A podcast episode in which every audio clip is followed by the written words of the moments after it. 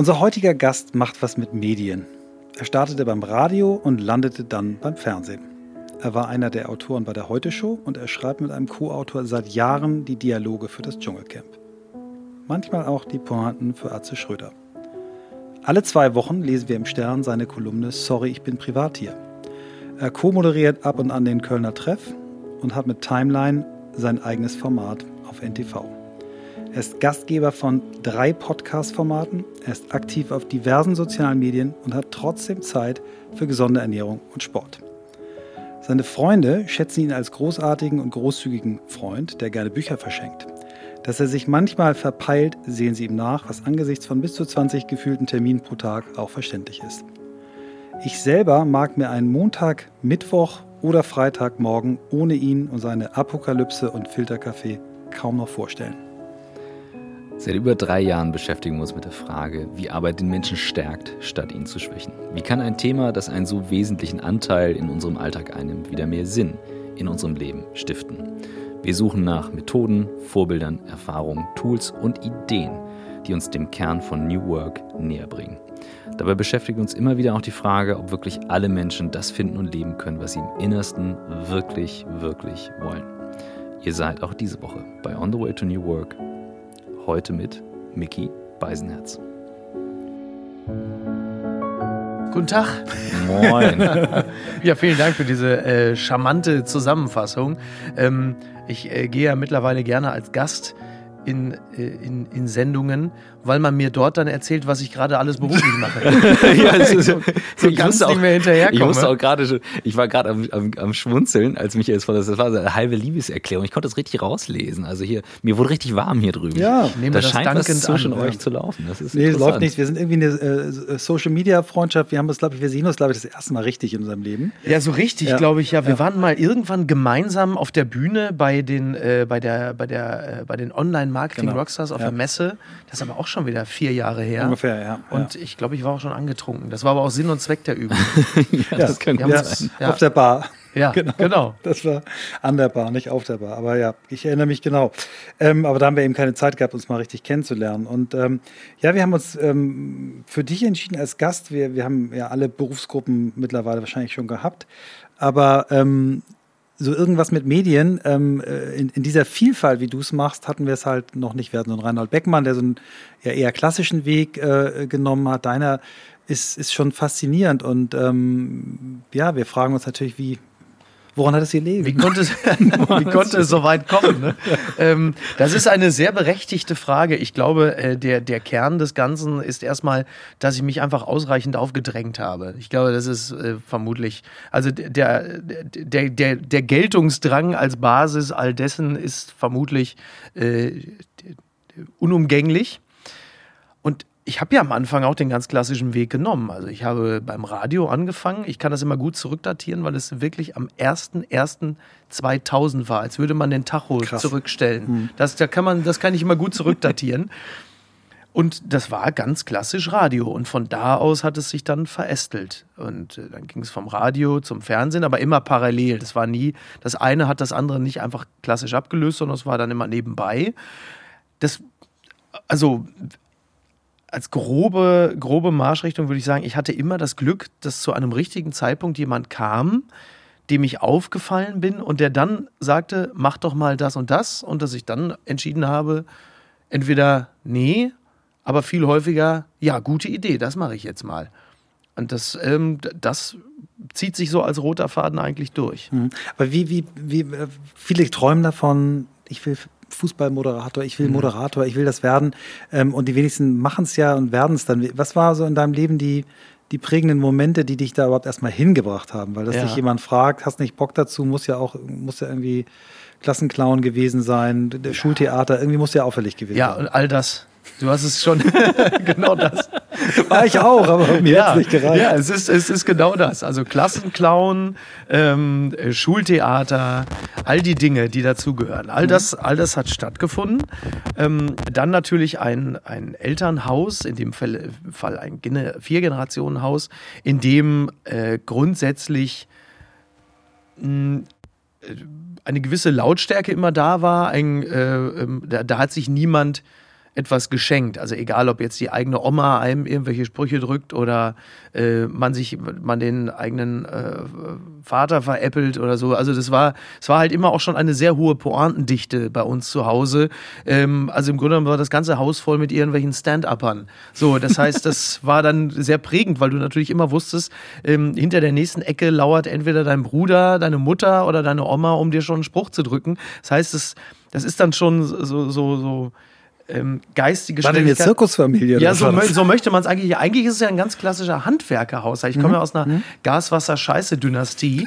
Also ganz klassischer Handwerkerhaushalt im Ruhrgebiet. Aber wie es halt so ist, du lernst halt äh, schneller zu ziehen als dein Gegenüber, weil mhm. du einfach weißt, wenn du jetzt nicht schnell im Kopf bist, dann gehen die nächsten drei Sprüche auf deine Kosten. Also musst du wissen, dass du das wechseln musst.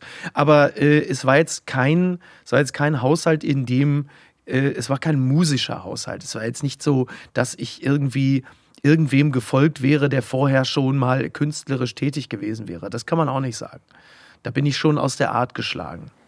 Und wie, wie, wie kam dann so der, der vom Schultheater der Sprung in, in Medien? War das früh klar, dass du was in die Richtung machen möchtest? Oder? Also allen anderen war es klar. Ähm, wie gesagt, äh, ein, ein, gewisser Hang zur Inszenierung muss ja vorhanden gewesen sein. Dann allerdings habe ich auch erstmal ganz klassisch Zivildienst gemacht und äh, studiert Sozialwissenschaften, habe allerdings nach einem Semester gemerkt, dass das äh, dann doch in Selbstbetrug ausartet und habe dann auch ganz klar, äh, ich meine, wir reden jetzt hier auch über die späten 90er, das war ja immer auch noch so ein bisschen äh, auslaufende MTV-Generation und äh, Medien, Viva, alles war attraktiv der Gedanke war schon grundsätzlich da, dass ich in diesen Medien irgendetwas machen möchte. Aber damals hieß es noch eher so Mediengestalter, Bild und Ton.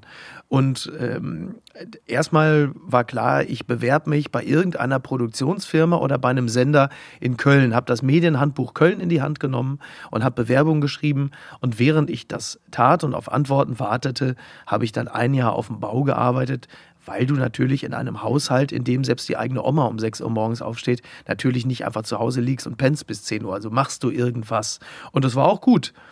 dann irgendwann brauchte ich dann, um ein Praktikum in Köln zu bekommen, erstmal ein Praktikum, das ich dazu vorlegen kann. Das ist ja der klassische Weg. Wenn du Praktikum willst, musst du schon mal ein Praktikum gemacht haben. Und das habe ich dann bei einer lokalen Radiostation in Herne gemacht. Und dann ging es relativ schnell äh, ab, wie man so schön sagt, weil ich dann recht schnell von der Unterhaltungschefin des großen Senders Radio NRW, das ist so vergleichbar mit Antenne Bayern oder hier mhm. Radio Hamburg, nur Radio NRW hat halt 1,5 Millionen Hörer. Und bei Radio Herne hatte ich noch so 40.000. Und dann hat die Unterhaltungschefin von Radio NRW mich zufälligerweise gehört und gesagt, ach, der ist doch ganz lustig, den lade ich mal ein zum Mutterschiff. Und du bist richtig dann, entdeckt worden. Ich bin richtig entdeckt ja, worden. Ja. Und zwar aber, und, das, und da kommen wir jetzt schon zum Thema äh, Einsatz. Ich bin auch nur deshalb entdeckt worden, weil ich eben nicht als ähm, Praktikant und dann freier Mitarbeiter um 9 Uhr morgens gekommen bin, so wie ich es gemusst hätte, sondern schon um 6 Uhr morgens gekommen bin, um dann in der Morning Show einfach meine kleinen Stücke zu machen, weil da war Platz dafür und die hatten Bock darauf, dass da dieser Irre kommt und immer irgendeinen Quatsch aufnimmt. Und hätte ich das nicht gemacht, dann wäre ich niemals gehört worden, weil die Unterhaltungschefin natürlich morgens im Auto saß mhm. und zu diesem großen Sender hingefahren ist und das gehört hat. Und weißt du noch, also das ging mir jetzt gerade durch den Kopf, mit was das war, also bei was für einer Sendung du quasi entdeckt wurdest? Was du nee, das hast? war wirklich ganz klassisch Morning Show und ich habe dann immer, ich war dann mal Sidekick, habe dann verschiedene Stimmen gemacht. Ich war dann entweder der, der Opa von dem Morning-Moderator, habe irgendwelche Stimmen imitiert, irgendwelche Fake, also was man so gemacht hat, ne? also bunte Tüte, würde ich sagen. Das ja. stimmt das Stimmenthema machen wir nachher nochmal unbedingt. Ja, ja. Ich habe zwei Lieblinge bei dir. Okay. Aber das ist ja im Prinzip erstes Learning, machen ist wie wollen, nur krasser. Also du bist dran gegangen und hast dich einfach angeboten und äh, eben auch da, wo es anderen Leuten noch wehtut und wo sie lieber noch den Rausch vom letzten Tag ausschlafen. Genau, genau. Ja, ja aber weil, weil Spaß. Weil ich das einfach Bock drauf. Es hat einfach Spaß gemacht. Wusstest du vorher schon, dass deine schärfste Waffe mal das Wort sein wird oder hast du das äh, erst on the, on the fly erlebt und gelernt? Ja, also am Anfang, äh, im, am Anfang war das, was jetzt als Waffe gilt, ja eher noch so eine Art äh, Sportgerät. So, mhm. also mhm. vielleicht ein, ein, Ball Und dann wurde aus dem Ball irgendwann vielleicht, äh, man könnte auch sagen, ein Boomerang. aber ja, da wurde dann irgendwann eine Waffe draus, mhm. so, die, die man dann aber auch irgendwann mal wieder wegstecken kann. Und ähm, das entdeckt man dann im Laufe der Zeit, dass sich da irgendetwas rauskristallisiert und du merkst plötzlich, das kann dann auch ein Beruf sein. Ja. Wie war denn der Sprung vom Lokalradio denn mit großer Audience? Hast du denn eine Sendung selber gebaut oder was, was ist dann passiert? Ja, ich war dann ähm, äh, Teil der Unterhaltungsredaktion. Da traf ich dann halt auch so vier Gleichgesinnte und, ähm, und eine Unterhaltungschefin, die diesen ganzen Wahnsinn auch mitgemacht hat. Und ab da haben wir dann halt täglich unterhaltsame Inhalte produziert und ich habe dann ganz nebenbei, dann hatten wir damals noch so eine, so eine extra frühe Morningshow, die hat dann, äh, die war immer zwischen vier und sechs, bevor die eigentliche Morningshow anfing. Zwischen sechs und neun fing dann unsere immer an, zwischen vier und sechs. Also da habe ich dann auch nochmal festgestellt, dass ich äh, kein Problem damit habe, ähm, bereits um zwei Uhr morgens sehr gut gelaunt zu sein. Und da haben wir uns wirklich ausgetobt. Das war, also ich kann mir das ich kann mir das heute kaum noch vorstellen, dass sowas gesendet wird, weil es wirklich ähm, Anarchie. Ja, das war wirklich Anarchie. Aber es war toll. Was man sich heute toll. nur im Podcast traut. Ja, ja, ja, wirklich. Ja, das, mhm. wirklich, das stimmt. Also das, was man sich heute noch im Podcast traut, das haben wir damals dann gemacht. Und das war eine fantastische Zeit. Ich möchte es nicht missen. ähm, ich weiß noch, als ich das erste Mal von dir Notiz genommen habe, ohne zu wissen, dass ich von dir Notiz genommen habe. Und das war irgendwie als ich bei, bei äh, Audi war und irgendwie wir so eine, so eine Erprobungsfahrt irgendwo in Finnland hatten und ich die, die erste Folge nach der Sauna äh, vom Dschungelcamp sah. Und ja. Völlig, ich war völlig fertig und geschockt und dachte, was, what the fuck ist das? Ja. Und da hast du, du hast ja von Anfang an das mitgemacht, ne? Fast, fast von fast Anfang an. Ich ja. bin sehr früh eingestiegen, ja. äh, äh nach der dritten Staffel. Ja. Das heißt, ich war am Anfang auch Fan des Formates okay. mhm. und kannte den, äh, den Head-Autor Olli Haas, kannte ich schon, weil wir schon bei anderen Produktionen zusammen gearbeitet haben. Und relativ zeitnah meldete er sich dann bei mir und sagte, pass auf, meine Co-Autorin, äh, die kann nicht mehr. Hättest du Lust, das zu machen? Und ich muss sagen, ich habe äh, darüber nachgedacht. Ich habe nicht sofort gesagt, Mensch, das ist ja eine super Idee, sondern äh, auch noch als so ein bisschen bräsig, äh, was ich war, dachte, oh, so lange fliegen, da nach Australien und dann so lange weg. Und ich war ja noch beim Radio festangestellt. Das heißt, ich musste mir für solche Jobs ja auch noch unbezahlten Urlaub nehmen. Ist ja gar nicht so einfach. Aber nach äh, äh, eingehender Prüfung habe ich dann gesagt, nee, das muss ich, das muss ich schon machen. Und das war natürlich auch eine gute Idee, dass ich es gemacht habe. Ich hätte es, glaube ich, äh, bitter bereut, wenn ich es nicht getan hätte. Für jemand, der, der nicht so in der Branche drinsteckt, was heißt denn, wenn du sagst, du hast den Job von der Autorin übernommen, die nicht mehr konnte? Was hast du gemacht und, und wie kann man sich so eine Produktion vorstellen? Und ich weiß, man soll nicht zwei Fragen danach stellen. Wie unterscheidet sich sowas von quasi einer Podcast-Produktion oder oh, Online-Videoproduktion? Oh, das würde mich total und, interessieren. Ja, also ich ohne genau, ich muss jetzt aufpassen, dass ich nicht zu kleinteilig werde. Also diese Produktion, der Dschungel, ist eine gewaltige Fernsehproduktion. Hm. Ähm, da sind, ich kenne nicht die genauen Zahlen, aber ich würde mal sagen, so vor Ort sind 250 Mitarbeiter. Wow. Also das ist das, was da in den Dschungel gekloppt wurde von äh, ITV, also in dem Falle ITV England und wir als ITV Deutschland übernehmen ja dann die Logistik. Weg, die haben da im Grunde genommen so eine Art Guerilladorf in den Dschungel gezimmert. Mhm. Also du musst dir das vorstellen, da arbeiten rund 250 Menschen, äh, ungefähr 100 Deutsche, 150 Australier und äh, da sind alleine 18 Schnittcontainer. Krass. Du hast ein Produktionsoffice, du hast ein riesen Catering-Zelt, äh, du hast eine Social Base mit medizinischer Versorgung, alles. Ähm, natürlich ganz klassische Produktionsbüros mit allem, was man braucht, Computerdrucker, also ganz viel Technik. Das ist wirklich irre. Und der zentrale Punkt ist äh, Präsenzpflicht. Du kannst es nicht von zu Hause aus machen. Du musst vor Ort sein. Denn ähm, die Autoren, wir sind drei an der Zahl mittlerweile, wir müssen in der Nacht, wir produzieren ja nachts, immer auch durch die einzelnen Schnittcontainer immer mal kurz gucken, was für Filme werden vorbereitet, wie sind die geschnitten, spul nochmal zurück, zeig nochmal. Mhm. Wir müssen ja mit den Moderatoren vor Ort reden, wir müssen mit den einzelnen Producern vor Ort reden. Wir haben nachts Meetings, weil wir ja halt eben antizyklisch arbeiten. Wir arbeiten in der australischen Nacht, ähm, also respektive der deutsche Tag dann auf den deutschen Abend beziehungsweise den australischen Morgen hin. Und das muss vor Ort geschehen. Das kannst du nicht aus der Distanz machen. Dafür musst du zu viele Wege gehen. Dazu musst du zu viel mit Leuten sprechen. Immer wieder mal irgendwo hingehen, etwas abklären. Das ist nicht zu, ist nicht zu leisten. Ist ähm, sehr viel Arbeit, dauert sind, es sind lange Arbeitstage, aber es ist natürlich eine, eine ganz tolle Arbeit. Es mhm. macht einen, einen Riesenspaß und man kann sich dort kreativ natürlich unglaublich einbringen. So, das heißt, das in diesem Standort machen alle Länder, schicken dann da ihre Dschungelcamps hin und das ist durchgängig Betrieb. Das war mal mehr. Mhm. Ähm, machen aber nicht mehr viele Länder, weil es viel zu teuer ist. Also die, die, meisten Länder können sich das schlichtweg nicht leisten. Der Markt ist viel zu klein. Also Österreich, Schweiz wär, wird keinen Sinn machen.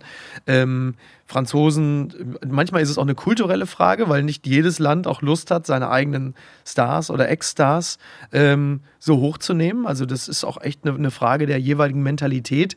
Die Amerikaner haben es zwischenzeitlich gemacht ähm, ich glaube aber noch nicht mal in unserem Camp, sondern woanders, die haben es äh, komplett verkackt, weil sie während des Spiels immer wieder an den Regeln geschraubt haben. Und gerade eine Sendung wie diese ähm, muss eine ganz klare Stringenz haben und Konsequenz, was Regeln angeht. Wenn das Publikum einmal erlebt, dass ein Kandidat ausgeschieden ist, dann eine Nacht im Hotel gepennt hat und wieder reinkommt, ist ähm, bei diesem Format ist das echt der Tod. Das verträgt es nicht. Da sind die Leute knallhart. Und das heißt für dich, wenn, äh, wenn ich mir das jetzt, äh, du, du fährst eine Woche bevor es losgeht hin mhm. und bist dann wie lange vor Ort? Zwei Monate? Sechs ja, Wochen? Nee, nee, äh, nee, ganz so, äh, ganz so lang zum Glück nicht. Also das heißt, ich äh, fliege, bin dann ungefähr eine Woche vorher vor Ort, schon mal akklimatisieren und, ähm, und dann geht's los. Die ganze Produktion geht dann ungefähr 16, 17 Tage. Ja, stimmt, das ist ja so ein, so ein Jeden-Tag-Format. Genau, genau und ich bin dann letzten Endes summa summarum, inklusive Anreise, Abreise und allem, bin ich so dreieinhalb, fast vier Wochen weg. Und dann aber auch Schrott danach, oder? Oder ist es. Äh ja, äh, ziemlich Schrott, ähm, weil wir ja auch keine Pause haben. Das heißt, wir arbeiten ja dann 17 Tage durch, 17 Tage Nachtschicht. Nachtschichten von ungefähr so 12 Stunden, 12 bis 14 bis 16 Stunden.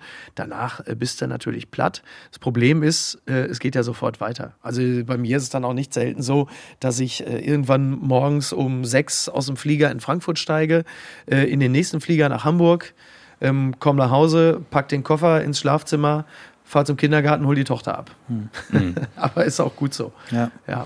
Und du, du hast das ja viele, viele Jahre gemacht und hast ja am Anfang nicht diese, äh, diese Medienöffentlichkeit gehabt, wie, wie du sie jetzt hast. Mhm. Ich, ich habe das so verfolgt, dass du dann irgendwann deine Stimme auf so Social Media erhoben hast, sehr lustige Sachen da gemacht hast und dann wurde es immer mehr. Wie ist es von da weitergegangen? Ja, also die, die Dinge laufen dann ja ein bisschen äh, parallel. Das heißt, als Autor äh, hab, haben sowohl Jens Oliver Haas als auch ich dann äh, viel Aufmerksamkeit bekommen, weil äh, auch der, der Berufsstand des Fernsehautors bis dato eigentlich nicht wirklich bekannt war. Und durch diverse Interviews mit der Süddeutschen und so, die sich zu dem Zeitpunkt ähm, für uns Interessierten, aber auch für das Format Dschungel, weil das Feuilleton plötzlich so total auf den Dschungel abgefahren ist, weil es plötzlich so avantgardistisch war. Ähm, das äh, auch als Akademiker zu schauen und auch als Feuilletonist das plötzlich gut zu finden. Wir haben davon sehr profitiert. Und parallel habe ich äh, in den aufkommenden sozialen Netzwerken tatsächlich einfach immer irgendwelche Sachen gepostet, die mir so durch den Kopf gingen. Das ist ja auch eine Form der Verhaltensauffälligkeit. hab dann, ähm, weil äh, ich dem einen oder anderen Producer als ähm, mitteilsamer Mensch aufgefallen bin, ergab sich dann plötzlich auch so eine Art Fernsehmoderatorenkarriere.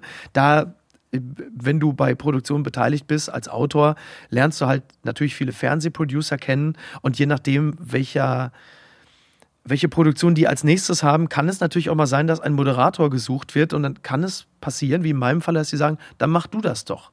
Und so hatte ich plötzlich schon das nächste Standbein, dass ich dann nebenbei auch mal was moderiert habe. So gibt es verschiedene Plattformen, auf denen ich dann irgendwie aktiv war und ähm, Facebook und dann später Twitter waren dann Ausdrucksformen, wo ich all das noch loswerden konnte, was ich in eher konfektionierten Formaten wie den Fernsehdingern natürlich nicht, nicht machen konnte.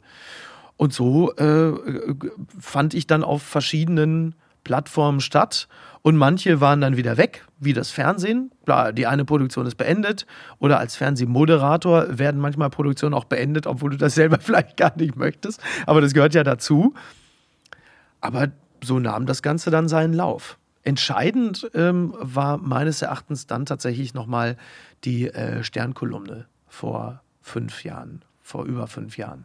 Das war nochmal ein also wenn ich das kurz äh, ja, unbedingt, unbedingt. sagen darf, ja. das ist, es gibt natürlich immer so gewisse Wegmarken, die ganz entscheidend sind und immer damit zu tun haben, dass jemand sagt, willst du das nicht machen? Also egal, ob jetzt Olli Haas fragt, willst du das mit dem Dschungel nicht machen, was ganz wichtig war, äh, ob mich äh, die damalige Unterhaltungschefin von RTL 2, die eine Producerin bei einer anderen Produktion war, mich gefragt hat, willst du das nicht mal moderieren? Oder halt eben äh, Philipp Jessen, damals Chefredakteur vom Stern, mich gefragt hat, willst du nicht bei uns eine Kolumne jede Woche mhm. schreiben? Mhm. Es waren immer entscheidende Leute, die gefragt haben, hättest du nicht Lust, das zu tun? Und ich in diesen Situationen zumindest glücklicherweise gesagt habe, ja, eine gute Idee, weil die Sternkolumne war ein ganz entscheidender ähm, Faktor, an, an dem sich entschieden hat, dass ich plötzlich nicht nur Gag-Autor war, sondern Autor. Weil schon die dritte Kolumne war schon keine klassische Satire oder Comedy mehr, sondern ein ernster Text. Und der wurde plötzlich noch viel mehr gelesen als die anderen. Weißt du noch, welcher es war? Ja, das war, das war ein Nachruf. Also ist ein, ein Freund von mir ist verstorben. Und zu dem Zeitpunkt hätte der Stern, glaube ich, es am liebsten gehabt, ich würde einfach jede Woche eine Kolumne über Vapiano schreiben.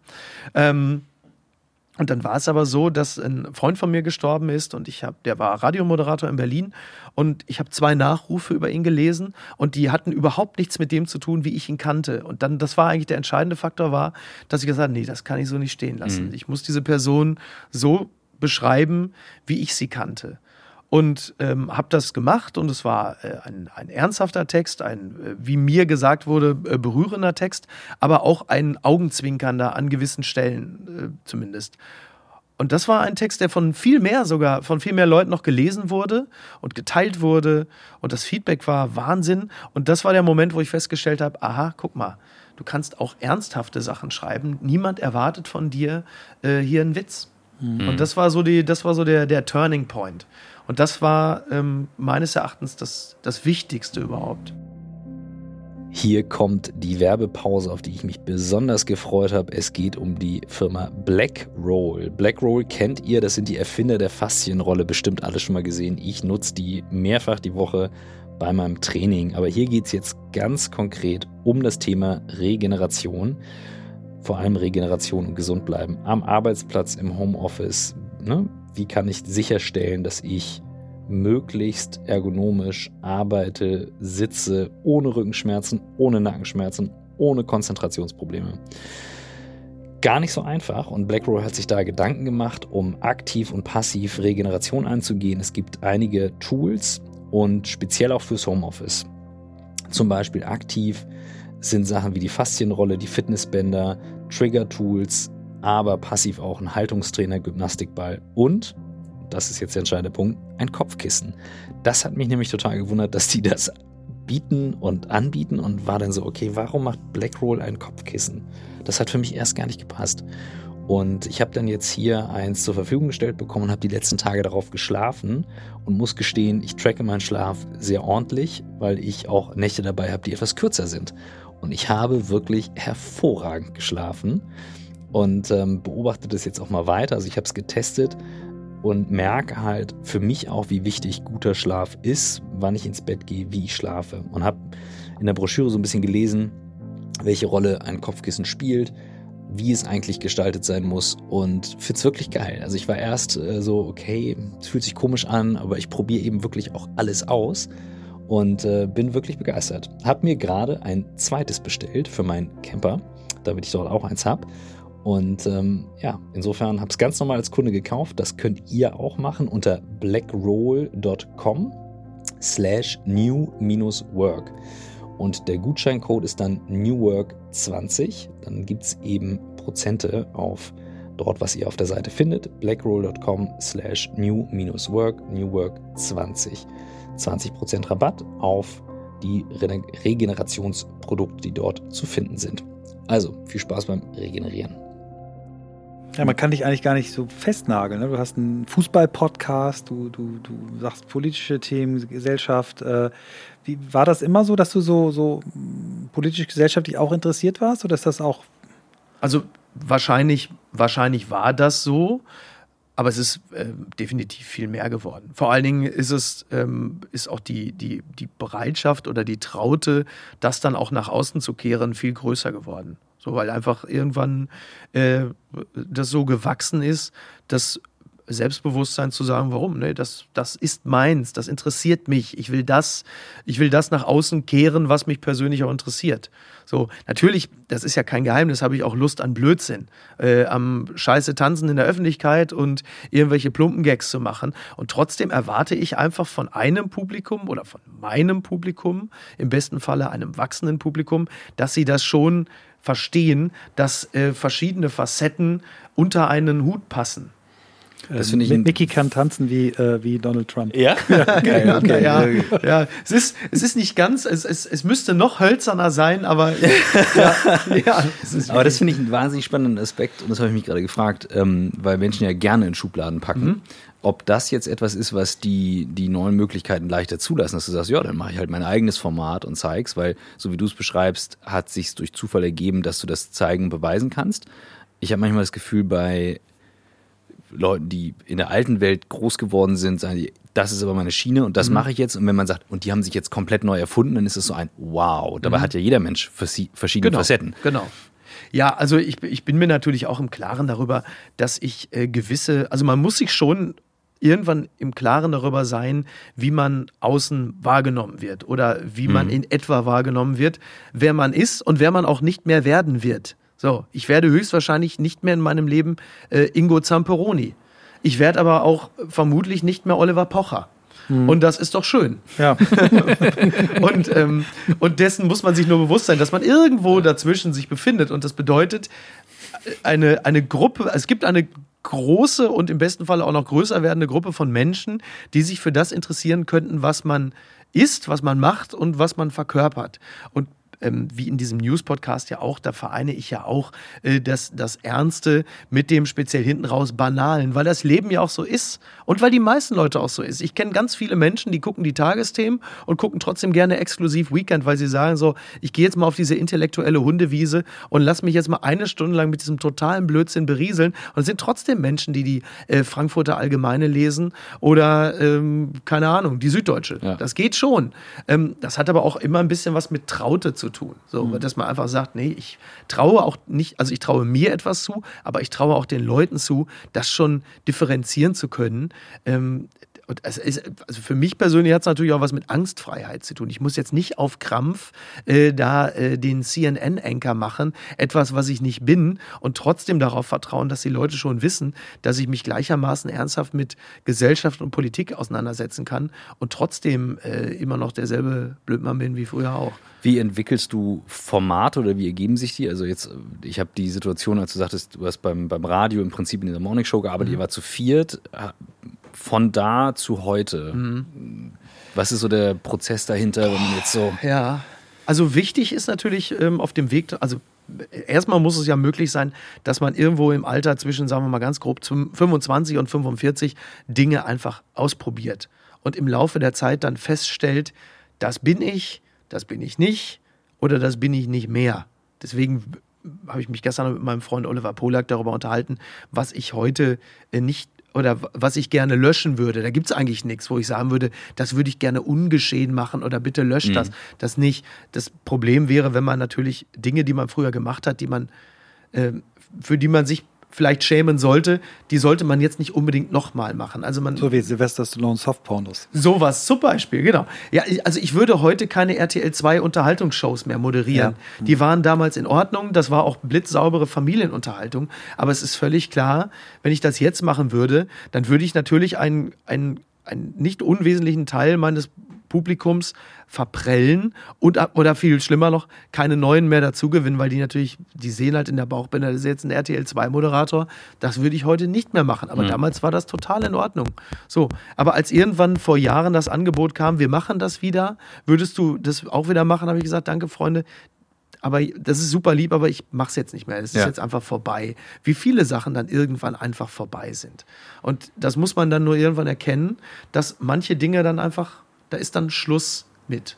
Darum Probierst du denn neue Formate aus oder überlegst du dir vorher, wie funktionieren die Konzepte? Also für Leute, die es nicht so kennen, ne? die mhm. denken so, ob da ist jetzt ein Podcast und los geht. Das, Aber erzähl mal ja. vielleicht ein Beispiel, äh, Apokalypse Filter. Ja, ja genau. genau. Also das ist wirklich ein schönes Beispiel, denn erstmal muss ich sagen, ich persönlich habe zu meinem Glück eigentlich keinen weiteren Podcast gebraucht. Also mit dem ähm, äh, Fußball-Podcast und mit dem Podcast mit Olli Polak bei Audible hatte ich ja nun jetzt schon wirklich ausreichend. Es war aber so, dass, dass äh, Thomas Schmidt von Florida TV sich bei mir meldete. Ein geiler Typ. Ja, ein super oh. Typ. Ein super ich kenne ihn ja nur aus seinem Podcast, aber ich ja. sterbe jede typ. Woche, was das für eine ehrliche Haut ist. Ja, ja, ja, ja eine ehrliche Haut, eine kritische, also ja. kritisch, wahnsinnig schlau, ganz kluger Kopf. Und der sagte mir irgendwann, Mensch, wenn du sowas machen würdest, dass du so jeden Tag morgens eine Viertelstunde einfach über das redest, was über den Tag so passiert. Und er meinte das noch so eher monologisierend, ein bisschen in sich hineinbrabbelnd. Das würde ich mir anhören. Da habe ich schon gedacht, okay, also Thomas Schmidt steht jetzt nicht im Verdacht, nur aufgrund persönlicher Sympathie einen jetzt dazu zu animieren, sowas zu machen. So, zumal ja Thomas Schmidt ja auch weiß, dass ich jetzt auch wirklich schon nicht unterbeschäftigt und auch nicht unterrepräsentiert bin. Na, trotzdem kam ich irgendwie ins Grübeln und dachte, eigentlich interessant, wenn der sagt, dass er sich sowas anhören würde, dann gibt es wahrscheinlich noch ein paar andere, die es auch tun würden. Und dann haben wir tatsächlich erstmal so ein bisschen was rumprobiert, haben uns dann mit äh, Konstantin Seidenstücker und Tobi Baukage von Studio Bummens ähm, mal hingesetzt oder uns zusammen telefoniert und überlegt, wie könnte man das denn jetzt wirklich machen? Ist der Monolog die richtige Form? Müsste es nicht eher ein Dialog sein, dass man auch miteinander spricht? Mit wem könnte ich diesen Dialog dann führen? Und am Ende stellte sich dann raus, dass äh, meine Frau, mit der ich sowieso nichts anderes mache, als mich den ganzen Tag über Nachrichten zu unterhalten, weil sie auch wirklich der also absolute News-Junkie ist, dass das im Grunde genommen die richtige Kombi ist, wenn sie sich denn traut, das auch vor einem Mikrofon zu tun. Und dann haben wir ein paar Piloten eigentlich produziert. Wir haben das mal gemacht. Wir haben dann so eine Beta-Version gemacht und haben das uns angehört und haben gemerkt, oh, hier ist es noch ein bisschen breiig, zu viele Zahlen, zu viele Daten, da kann man nicht folgen. Also wir haben echt ein paar Mal das probiert und erstmal reingehört und pilotiert und geguckt, kann man das konsumieren? Und haben ein paar Mal festgestellt, ja, könnte man, aber so richtig sexy ist es noch nicht. Und dann haben wir halt dann noch diese Bumper eingebaut, äh, gesprochen von Bettina Rust, die Rubriken anmoderiert. Und irgendwann haben wir festgestellt, so nach dem fünften Mal, ja, jetzt klingt es echt gut mit der Musik am Anfang. Und dann ergab es sich, dass wir noch gesagt haben, wäre doch auch cool, wenn wir Gäste dabei haben. Und dann entwickelt sich das. Und dann mhm. war plötzlich klar, okay, wir machen das mit Niki und mit mir und laden uns immer wieder Leute dazu. Erstmal so aus unserem eigenen Zirkel, Jakob Lund, Samira El-Wazil, solche Menschen, die wir eh schon kennen. Und dann war es irgendwie klar, wäre doch cool, wenn wir dann so regelmäßig auch einen Journalisten oder eine Journalistin dabei hätten, Gäste, die wir kennen und mögen. Und das ging rasend schnell. Das ging rasend schnell. Und jetzt sind wir fast bei Folge 100 und haben jetzt einen sehr schönen meinungspluralistischen News-Podcast, in dem halt äh, Menschen wie ähm, Jasmin Schreiber genauso einen Platz haben wie äh, Ulf Poschert oder Jan Fleischhauer. Das macht natürlich teilweise die, äh, die, das Publikum rasend, dass solche Leute bei uns eine Plattform bekommen, aber das ist natürlich super. Mhm. Ja, weil du, genau du bist keine Bubble. Du bist genau. überhaupt keine Bubble, weil genau. du weil du ja, weil du, weil du wirklich Meinungsvielfalt zulässt. Und ja. ich will das ja. auch. Ich will das, weil ich auch so selber ja. Nachrichten konsumiere. Ähm, ich, ich äh, bilde mir meine Meinung heraus zwischen dem, was äh, irgendwo links und rechts am Rand der Mitte geschieht. Und so viel ähm, ja, so, so viel Mündigkeit, um da mal einen Begriff von Ulf Poschert zu zitieren, ähm, sollte man dem eigenen Publikum ja auch zutrauen, dass sie auch in der Lage sind, sich daraus auch eine, einen eigenen Standpunkt herauszubilden. Aber wenn wir das nicht machen, wo findet das denn dann noch statt? Also wenn ich mir jetzt Twitter anschaue, da, äh, da, da, landest du ja, also ich habe es ja, ich habe wirklich gesehen, oder ich stand ja drauf, landest du auf so einer Art Blacklist, weil du dein Like oder dein Fave bei der falschen Person setzt, weil äh, Zitat, die ja keine von uns ist. Und da denkst du, seid ihr komplett bescheuert? Also deswegen finde ich es aber so wahnsinnig albern, wenn ich bei Twitter dann, ähm, und es spielt übrigens keine Rolle, ob jetzt Mitte links oder Mitte rechts, irgendwelche Meinungsführer sehe, die dann sagen, so, und jetzt kommen wieder, den Leuten solltet ihr folgen, da könnt ihr noch mal was lernen. Dann kommen zehn Namen, wo ich sage, nee, da lerne ich gar nichts. Weil es sind nämlich exakt die zehn gleichen Meinungen, die du ohnehin schon hast, nur in einer anderen Lautstärke und in einer anderen Einfärbung. Und das ist äh, ein ich will jetzt nicht sagen gefährlicher Pfad, das ist mir ein bisschen zu dramatisch, aber ein sehr unbefriedigender, wenn es darum geht, ähm, über gesellschaftliche Themen etwas zu lesen, zu hören oder selber vielleicht zu einem Diskurs beizutragen. Und so ist dieser Podcast am Ende aus einem sehr, also aus einem in erster Linie unterhaltsamen Format, dann doch auch schon fast ein journalistisches geworden.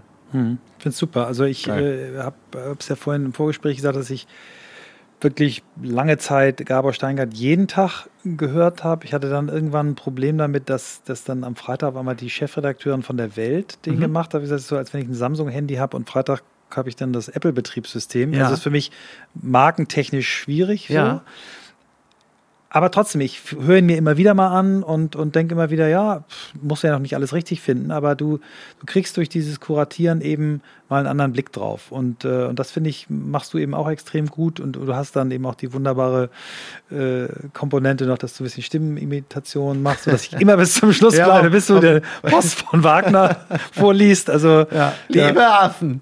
Ja. ähm, jetzt kommen wir mal zu einem Thema, du bist ja nicht nur irgendwie gut in deinem Job und scheinst ja irgendwie echt unfassbar hohes Pensum hinzukriegen. Du siehst ja noch gut aus. Du hast Danke, vielen unfassbar Dank. fitte ich sag Figur. Ja, hier ist, hier ist irgendwas. Hier ist ja, was in der Bromance, Luft. Ich hab's Bromance. gesagt. Ich ja, wir, sind gesagt. Ja, wir sind ja Namensvetter. Wir sind ja Namensvetter. äh, Bromance. Und ähm, so, es gibt aber Leute, die sich ja, äh, die dich auch scheiße finden, klar, weil ja. Ähm, wenn man vieles gut hinkriegt, hat man auch sofort Neider. Und ich finde eine lustige Anekdote mal aus deinem Leben aufgreifen ähm, bei Jerks. Also für ja. die, die Jerks nicht kennen. Ja, Christian du findest Ulm. das lustig. ähm, da ist also das ist ein, ein, ein Format, äh, wo, wo man vom Pre also ich kann diese, ich kann keine Folge am Stück durchgucken. Ich muss ja. mindestens fünfmal auf Pause machen, weil ich mich immer fremdschäme. Ja. Dann könnte ich ja nicht mal anfangen. Und ähm, ab und zu werden da ja Prominente äh, quasi äh, hochgenommen und die dürfen sich selber spielen. Und ja. du warst der Erste und soweit ich weiß auch einzige bisher, der sich nicht selber spielen durfte, ja. sondern die haben dich mit einem Schauspieler ja. gesetzt. Ja. Und erzähl doch mal ganz kurz, wie du das erlebt hast und dann bohre ich da noch ein bisschen nach. Ja, ähm, ich habe das, ich hab das äh, äh, insofern erlebt, als mich Christian Ulm irgendwann anschrieb und mir ankündigte, dass sowas kommen würde und sich im Vorhinein, ähm, man, ja, ich glaube, man kann wirklich sagen, entschuldigte. Ja, da ist also sowas, das könnte man jetzt, also einige, die es gesehen haben, ähm, also ich meinte, das könnte man eventuell vielleicht als als Verarsche von deiner Person empfinden. Andere, die es gesehen haben, sagen, ja, es ist auf jeden Fall so. Und es, klang alles so, so ein bisschen breiig. So, ja, könnte man eventuell, wo ich dachte, ja, okay, das ist ja ein bisschen, als steht jetzt, als wartet einer mit Blumen äh, an der Tür, um dich zur Erschießung abzuholen. So, aber okay. Ähm, dann irgendwann war die Folge draußen und dann gab es natürlich wie üblich, bei Instagram wurde man, bei Twitter und bei Instagram wurde man dann geaddet und da gibt es dann irgendwelche Ausschnitte zu sehen. So und alles ganz lustig. Und da ist dann offensichtlich eine Figur namens äh, Cookie Eisermann, die ja nun relativ eindeutig auf mich gemünzt sein sollte mhm. und mit den äh, typischen, äh, sagen wir mal, narzisstischen äh, Erscheinungsmerkmalen spielte. Und das fanden die meisten sehr lustig. Ähm, ich selber habe es tatsächlich nie komplett gesehen. Äh, finde das äh, natürlich, also ich, um jetzt mal aus meinem tiefsten Herzen zu sprechen, ich finde es natürlich absolut beschissen, dass ich mich nicht selber spielen durfte. Das fand ich, äh, fand ich äh, äh, absolut link. So, weil ich dachte, ja, dann gibt es mir doch selber zu spielen. Also ich finde es auch gut. Ich würde doch selber den Vollidioten gerne spielen.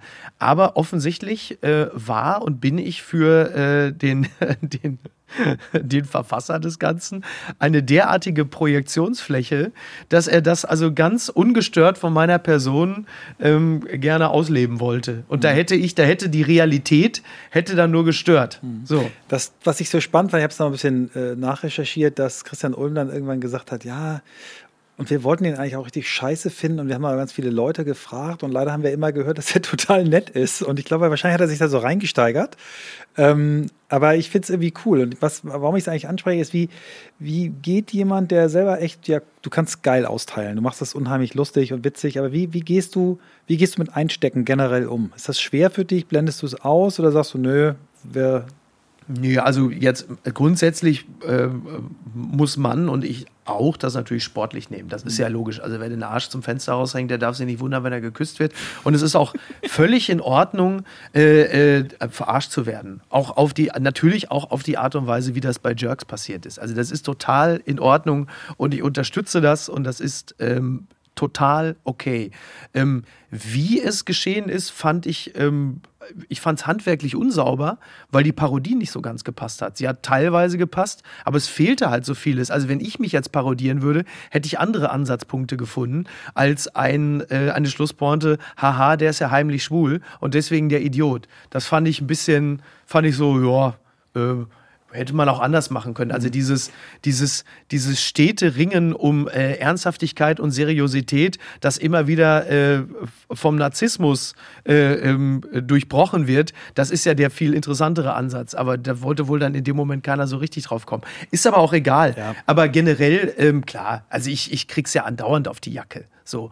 Ähm, und das ist auch in Ordnung, weil das auch Teil eines, äh, eines medialen Leistungssportes ist äh, in dem das einfach dazugehört. Jeder hat irgendwie sein Image, jeder bedient ein Klischee, ähm, es wird rumgefrotzelt, es wird ausgeteilt und ähm, um parodierbar zu sein, muss man auch erstmal eine Kontur haben. Das ist ja auch schon mal nicht so schlecht. Ja, ist geil. Also von daher ist es okay. Klar. Wir haben jetzt 20, 20 Jahre bald, die du in dem Geschäft bist, ne? ja. noch, noch sechs Wochen oder acht Wochen. Und, ähm, und äh, wenn du das mal jetzt so siehst, was, was ist, hat sich in den 20 Jahren geändert, seit du angefangen hast? Also ich, ich habe ja so meine These dazu, was sich im Mediengeschäft geändert hatte, der ist im Vorgespräch. Mhm. Was, was glaubst du, ist wirklich anders geworden? Auch im Hinblick auf, wie ihr arbeitet? Ja, ähm, also ähm also, also sind sehr, sehr viele Dinge anders geworden. Also was sicherlich anders geworden ist, ist die Durchlässigkeit.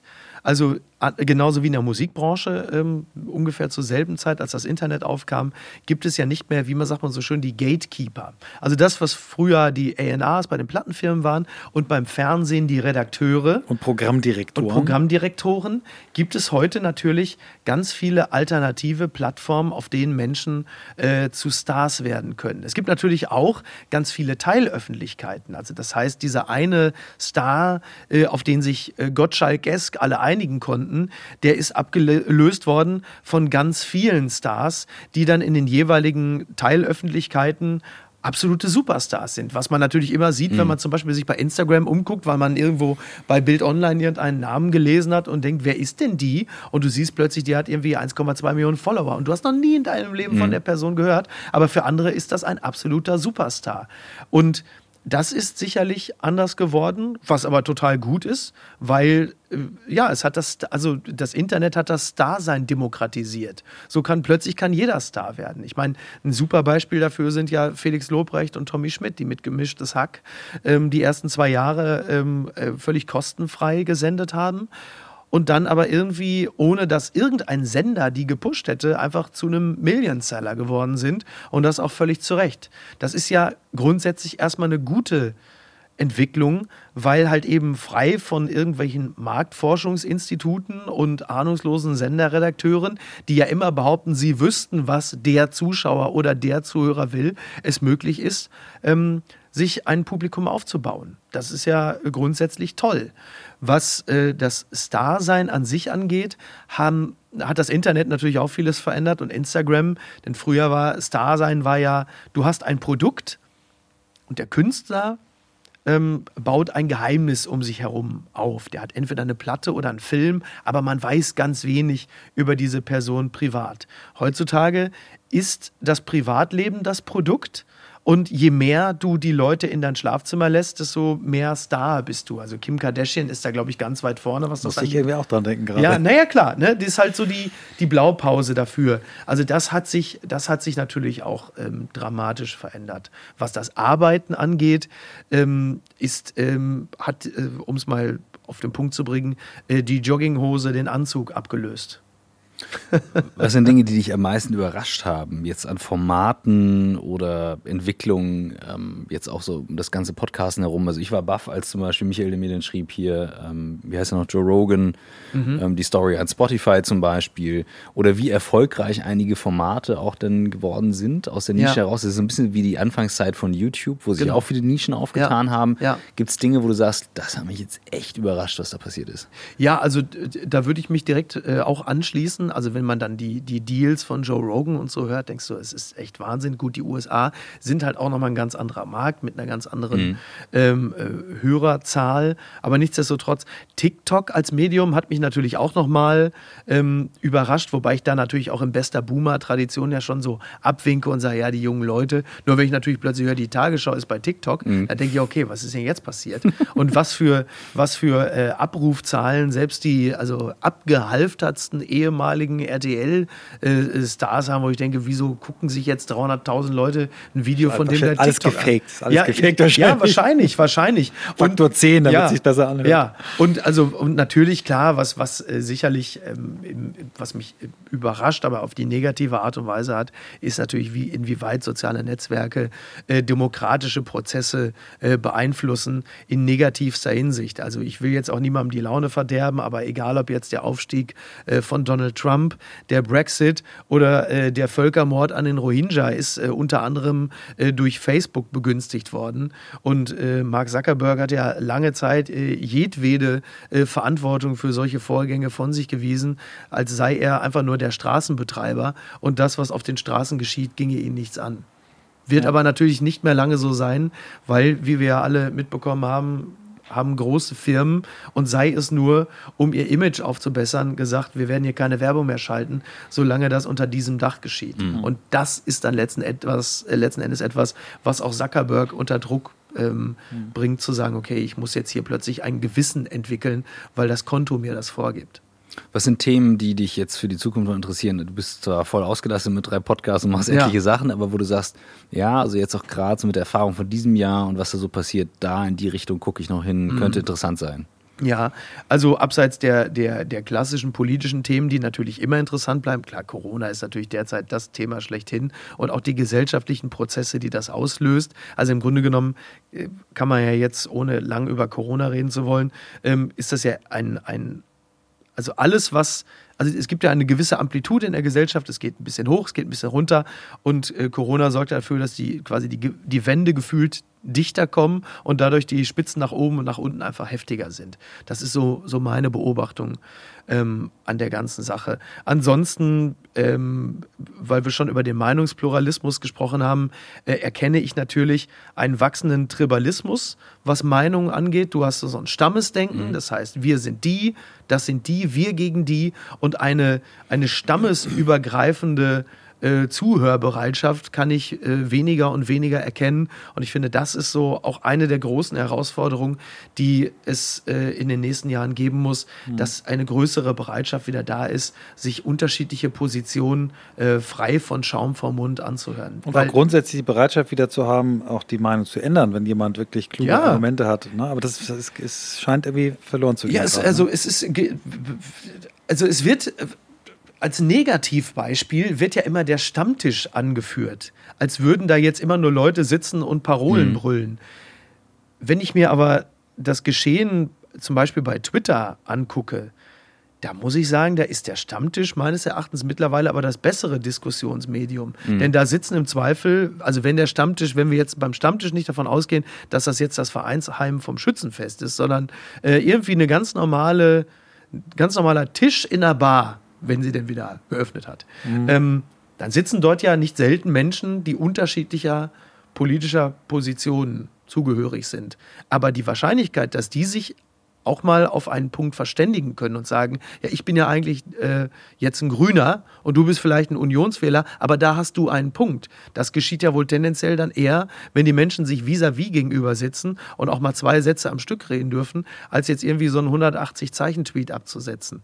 Also deswegen, mir, mir kommt ja Twitter auch manchmal so vor wie so ein Raum voller Zugekokster, wo jeder im Grunde genommen ja wirklich, es ist ja auch kein Medium, was auf, auf Dialog angelegt ist. Mhm. Alleine schon aufgrund der Kürze der Zeichen ist es einfach nur etwas, was man, wo man einen rausbläst und dann ist es eigentlich auch schon egal. So, das finde ich, äh, finde ich bedauerlich und ich glaube, dass das auch, ähm, wir werden an einen Punkt gelangen, an dem die Leute auch das total ermüdet, weil sie merken, wir kommen so nicht weiter. Das mhm. ist ein, es ist ja, das ist ja wie so ein, wie so ein Bodybuilding-Wettbewerb, wo sich jeder mit seiner Meinung auf die Bühne stellt, einmal flext und sagt so, wie fandet ihr mich? Und ich gehe wieder runter und höre mir den Rest gar nicht an. Und das kann so nicht, kann so nicht weitergehen. Was sind denn Sachen, wo du dir noch Inspiration holst, wenn du sagst, zum Konsumieren kommst du selber gar nicht viel, aber irgendwoher mhm. kommen ja auch die Ideen und, und Impulse. Ja, das, das kommt natürlich ähm, tatsächlich auch viel durch, durch andere Podcasts, zum Beispiel sowas wie äh, Daily Zeitgeist, also ein US-Podcast, aber auch sowas wie äh, Studio 9 beim, beim äh, Deutschlandfunk oder Deutschlandradio Kultur höre ich wahnsinnig gern. Mhm. Ich mag aber natürlich auch Unterhaltungsformate wie Baywatch Berlin, liebe ich heiß und innig. Das ist wirklich ein Podcast, den ich mir äh, wie guten Wein zurücklege. Wenn ich weiß, ich habe jetzt eine längere Autofahrt oder einen langen Spaziergang, dann höre ich das dabei. Sowas mag ich wahnsinnig gerne. Ich äh, äh, lese gern und viel, unterschiedlichste Zeitungen ähm, oder äh, halt diverse Bücher. Also alles irgendwie, was, was. Was sind so drei Bücher, die dich geprägt haben? Also ich lese erstmal wahnsinnig gern ähm, Interviewbücher. Also egal, ob die Interviewbücher von äh, Alexander Gorkov oder Sven Michaelsen oder mhm. André Müller, das sind wahnsinnig tolle Bücher, die ähm, auch so ein schönes Stück Zeitgeschichte sind. Es ist ja auch herrlich zu lesen, äh, was hat ein äh, Harald Junke 1985 gesagt über äh, seine Persönlichkeitsentwicklung der nächsten Jahre. Oder wenn, wenn man das Interview liest mit äh, Heide Sommer, die unter anderem die Sekretärin war von Augstein und von Theo Sommer oder Radatz, wie diese Alpha-Männer so waren. Das ist einfach unglaublich interessant. Ähm, Romane ähm, lese ich unglaublich gerne, die Bücher von äh, Don Winslow beispielsweise, was ja eher äh, fiktionalisierte Reportagen sind, in denen man ja unter anderem sehr viel darüber erfährt, wie es in Mexiko aussieht. Also wenn man die Don Winslow Bücher gelesen hat, dann kann ein Narcos als Serie jetzt nicht mehr großartig erschrecken, aber zum Beispiel auch ähm, tolle Bücher wie jetzt gerade äh, Mariannengraben von Jasmin Schreiber, äh, tolles Buch, auch Kurt von Sarah Kuttner. Also recht breit. Was ich wirklich ganz wenig konsumiere, sind Krimis. Also ganz klassisch Krimis. Ich lese keine Krimis, ich lese keine Thriller und ich ähm, gucke auch nie Tatort oder so. Es interessiert mich einfach überhaupt nicht. Ich habe übrigens eine Theorie, was den Tatort angeht, warum der Tatort und Krimis generell in Deutschland so wahnsinnig beliebt sind. Ähm, ich glaube, äh, seit Jahrzehnten sind die Deutschen ähm, so wahnsinnig fleißig ähm, bei der Tätersuche, äh, weil sie über ein ganzes Jahrzehnt lang so fleißig weggeschaut haben. nee, meine Theorie ist eine andere. Ich glaube, meine Theorie ist, warum Leute äh, Thriller und Krimis und so weiter gucken, ist, weil sie äh, immer sehen wollen, dass es andere Leben gibt, die noch viel beschissener sind als das eigene. Aber dafür guckt man doch DSDS. Äh, wollte ich gerade sagen. da gibt es ja andere Formate. Ja, gibt es auch andere Formate. Du weißt, du weißt dass ich beim Dschungelcamp arbeite. ja. Ähm, bevor die letzte Frage kommt, was, welche, welche Person ähm, machst du am liebsten nach mit deiner Stimme?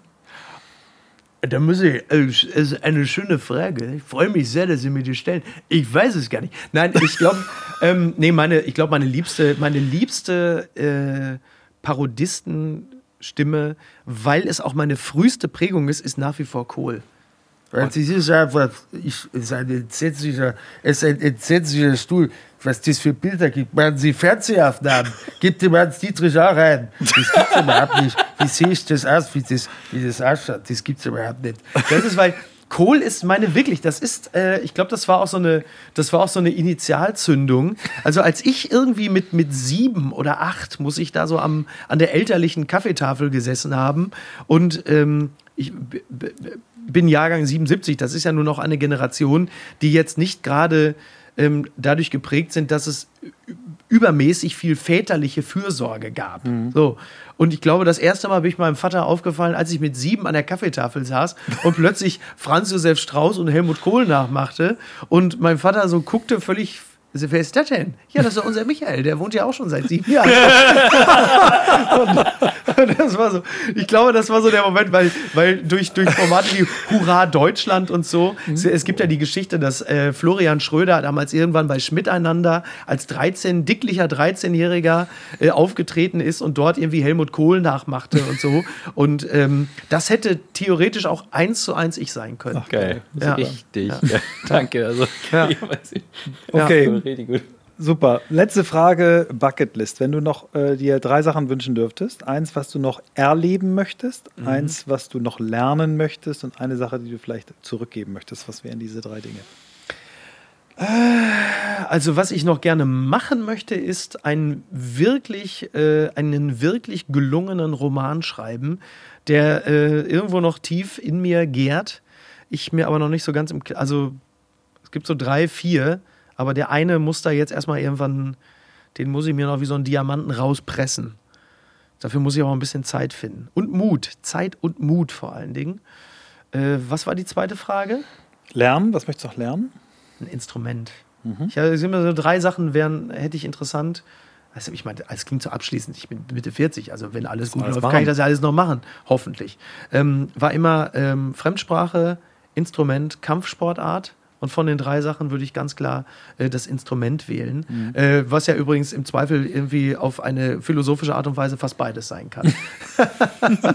Je nachdem, okay, wie man es spielt. Okay, sehr schön. Und dann noch das Letzte, was würdest du gern irgendwann mal zurückgeben oder geben? So? Liebe. Oh. Liebe aber ähm, das muss ich ja nicht als, als, als Fernziel, nee, ähm, sondern äh, tagtäglich. Da möchte ich gerne noch eine Anekdote äh, zum Besten geben. Wenn du jetzt sagst, äh, sie ist zu privat, dann schneiden wir sie raus. Ähm, du hast neulich irgendwie mehr aufs Band gesprochen und äh, in dieser Ansage aufs Band kam deine Tochter dazu. Und ich war so gerührt, wie du, wie liebevoll du mit deiner Tochter umgegangen bist, während du mir aufs Band gesprochen hast. Und so nach 60 Sekunden warst du dann wieder bei mir, aber du hast nicht gesagt, ich, Papi redet jetzt und Papi spricht jetzt was, sondern du warst total, ja, im Moment mit ihr. Das hat mir sehr imponiert. Ja, das freut mich sehr. Ähm, ja, ich äh, habe glücklicherweise sehr früh ähm, äh, erkannt oder vielleicht auch nie verkannt, äh, wie wichtig es ist, ähm, in dem Leben des Kindes präsent zu sein und zu wissen, wer ihre Freunde sind, was sie interessiert, was sie äh, glücklich und unglücklich macht. Und das, äh, meine Tochter ist jetzt fünf und das zahlt sich natürlich jetzt schon aus. So, und das ist äh, bei allem Jobmäßigen, äh, bei aller Wichtigkeit, die unser Job hat und aller Relevanz, äh, fände ich es äh, todtraurig, wenn ich mit, äh, wenn ich feststelle, sie ist zehn Jahre alt und wir hätten kein Verhältnis. Oder sie imitiert Angela Merkel am Tisch ja. und sagt, wow, lustig, das ist meine Tochter, die sitzt schon seit sieben Jahren hier. ja, aber wer ist das denn hier? ja. Geil. Ja. Danke ja. dir. Das war. Vielen Dank, Miki. Großes ja, sehr Geschenk. gern, sehr gern. Ich hoffe, ich äh, konnte helfen.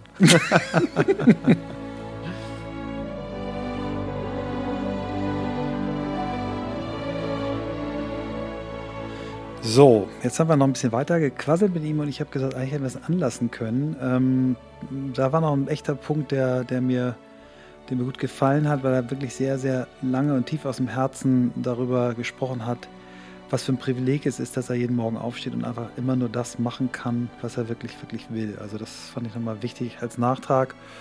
Und sonst bin ich gespannt, ähm, was du so zu sagen hast.